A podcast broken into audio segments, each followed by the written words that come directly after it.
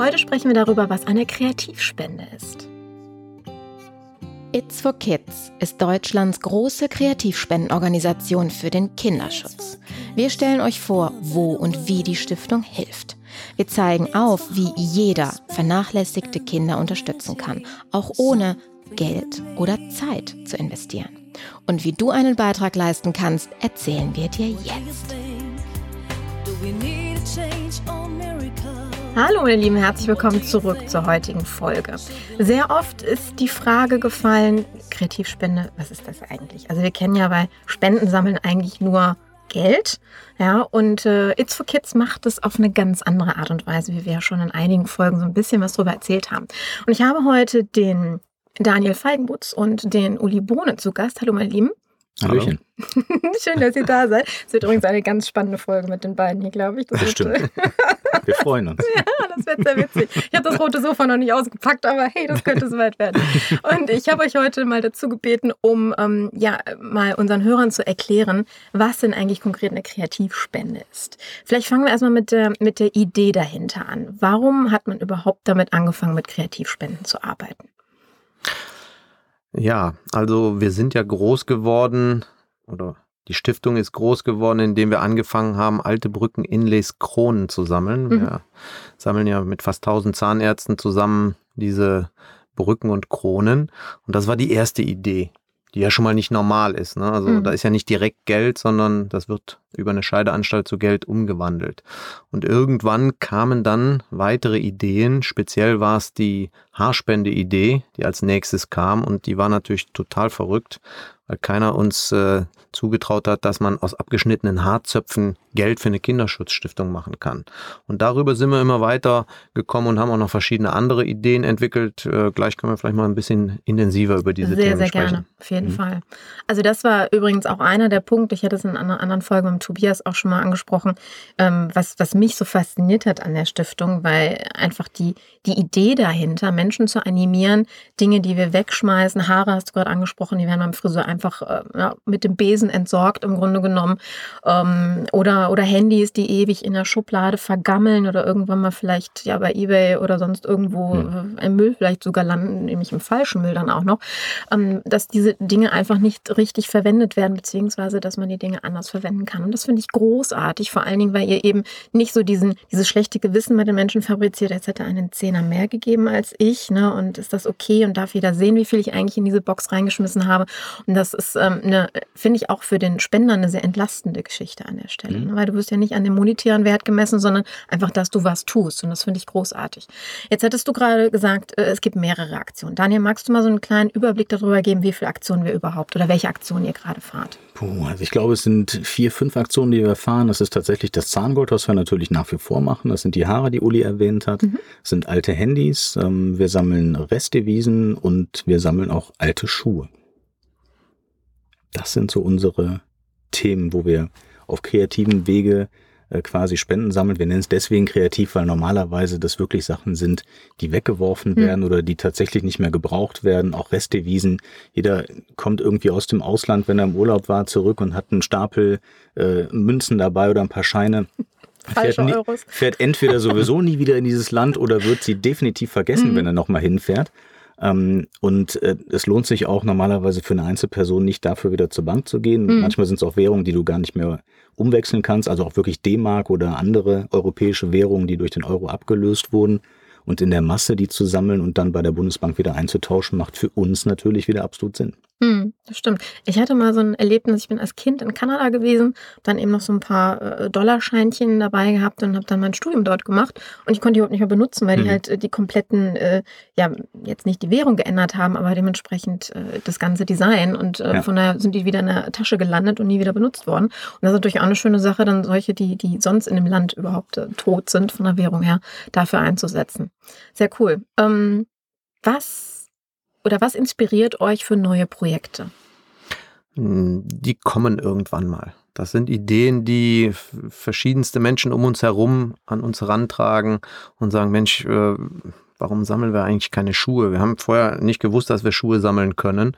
Und dann kam eine Botschafterin mit der Idee auf uns zu, sie hätte das mal gehört, im Kindergarten werden im kleinen Karton Schuhe gesammelt und da gibt's dann Geld für, um im Kindergarten ein bisschen was zu finanzieren. Und dann kommen wir auf diese Idee, warum machen wir das nicht groß? Wir haben einen riesen Verteiler hinter uns und denken dann natürlich irgendwo auch wieder direkt groß und sagen, wenn jeder Kindergarten so eine Box dahinstellt oder Schulen oder äh, Vereine oder Firmen, wo auch immer. Das sind dann so Ideen, die wir gerne aufgreifen. Äh, dabei ist für uns immer wichtig, dass wir aus diesen Dingen, die wir dann sammeln, einen monetären Gegenwert machen können. Heißt also, wenn wir jetzt beispielsweise Brillen sammeln würden und die werden weggeschickt in andere Länder, ist das auch schön, das, das freut uns auch, würden wir auch theoretisch machen.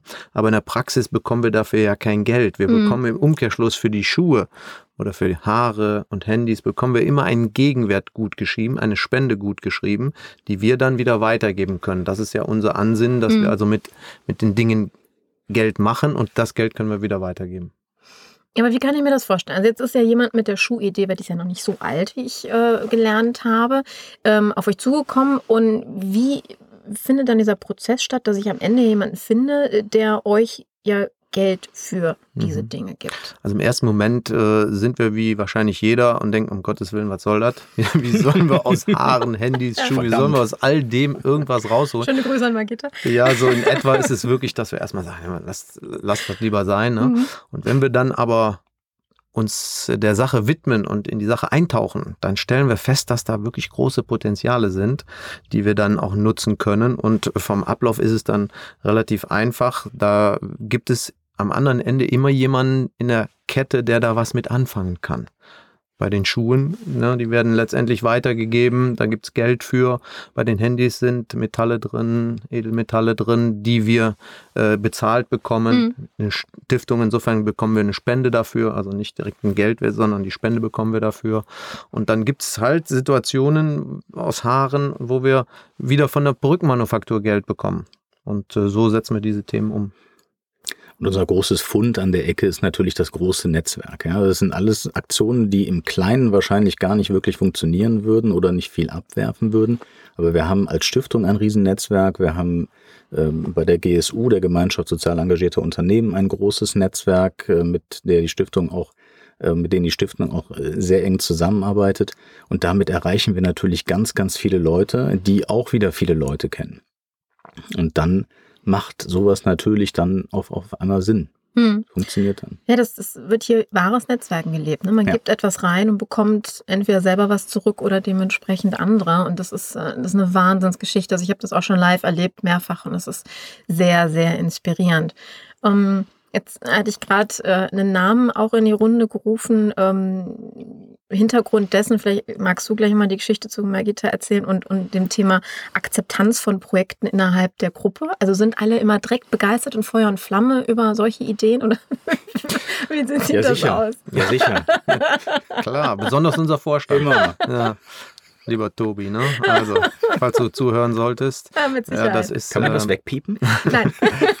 bei den Haaren ist das auch sehr schön zu erzählen. Ähm, äh, die liebe Dunja, unsere Botschafterin, hat in einer kleinen Runde unserem Vorstand, dem Tobias und dem Rainer, von dem Projekt erzählt, dass wir Haare sammeln können. Mhm. Jetzt können wir uns vorstellen, da sitzen zwei Männer, die beruflich auch sehr erfolgreich sind.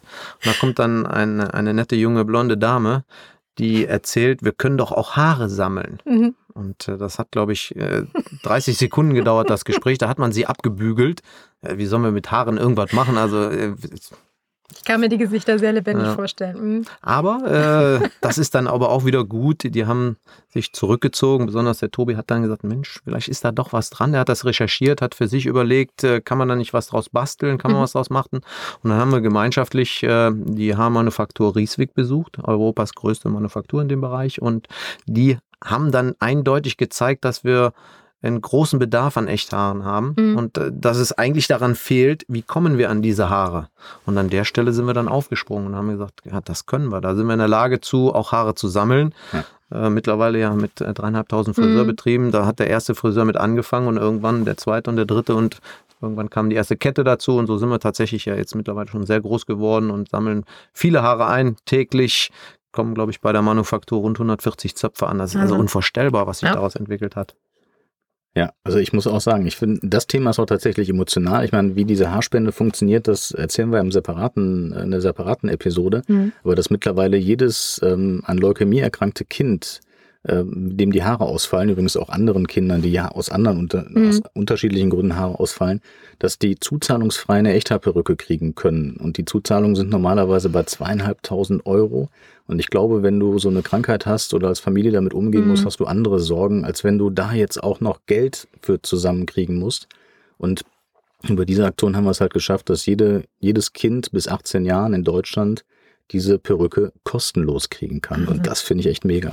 Absolut. Und wenn man dann mal, das ist jetzt wirklich schon sehr emotional, wenn man dann mal bei einer Übergabe von so einer Perücke dabei ist, mhm. also wir durften das selbst schon mal erleben, ähm, ja, da kriege krieg ich jetzt noch Gänsehaut, wenn man, wenn man das dann sieht.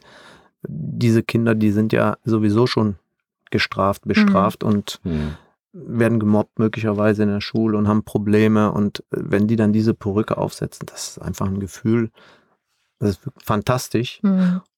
Und im Umkehrschluss, wir haben dafür gesorgt. Wir haben dafür gesorgt, dass dieses Mädchen in dem Falle die Perücke bekommt, äh, aus abgeschnittenen Zöpfen, die sonst weggeschmissen werden. Das ist wirklich äh, eine tolle Geschichte, die wir jeden Tag mhm. immer mal wieder hören mhm. und äh, mitbekommen. Zum Glück äh, dürfen wir das nicht jeden Tag selbst erleben. Ne? Mhm. Das äh, wäre, glaube ich, für uns auch sehr schlimm, wenn wir das jeden Tag erleben müssen. Aber in der Gesamtheit ist das schon wirklich fantastisch, was wir machen. Ja, es ist großartig, was diese Stiftung auch leistet und ähm, auf, auf welchen Wegen Kinder hier auch Unterstützung erfahren. Also nicht nur in dem Sinne, dass Projekte unterstützt werden, sondern eben sowas wie das Selbstwertgefühl durch genau. ein, ein, ein, Stück Haare wieder zurückzubekommen. Ja, dass man in den Spiegel mhm. guckt und einfach diese Krankheit nicht mehr sieht. Das macht so unheimlich viel aus und dafür habt ihr äh, echt einen Applaus verdient und Wisst ihr, hinterher kriegt ihr sowieso einen Knuddler von mir, von daher ist gut.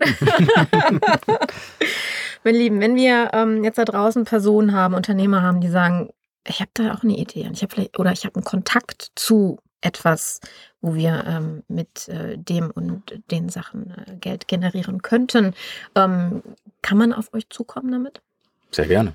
Natürlich. Also wir nehmen jede Idee gerne auf und prüfen die natürlich. Manches ist auch rechtlich einfach nicht möglich.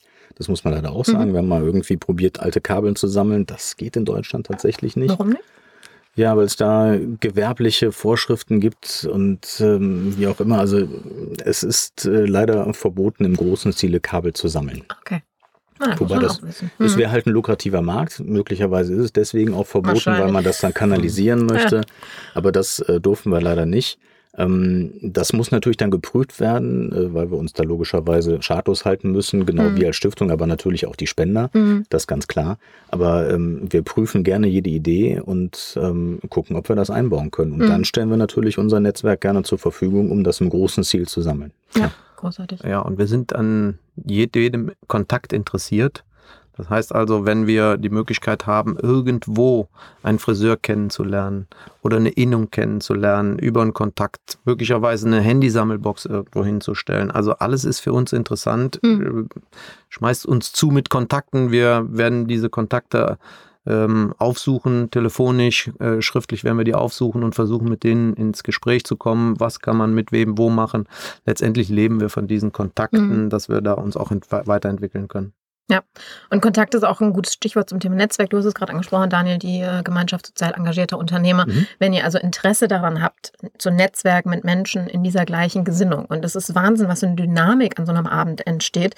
Und ähm, ja, was, was für tolle Ideen aus dem Boden auch gestampft werden, beziehungsweise wie man sich dann unterstützen kann. Wir werden ja über Weihnachten hinweg eine, eine große Handysammelaktion machen, eben mit Unterstützung dieses Netzwerks. Das werdet ihr auch mitbekommen oder mitbekommen haben, je nachdem, wann ihr die Folge hört. Und äh, das ähm, ja, kommt aus aus so einem Netzwerk heraus. Von daher lade ich euch da herzlich ein. Wir werden ja die Links auch in den Show Notes ähm, hinterlegen, dass ihr da auch gerne vorbeikommt und ähm, die Stiftung dann über diesen Wege auch unterstützen könnt.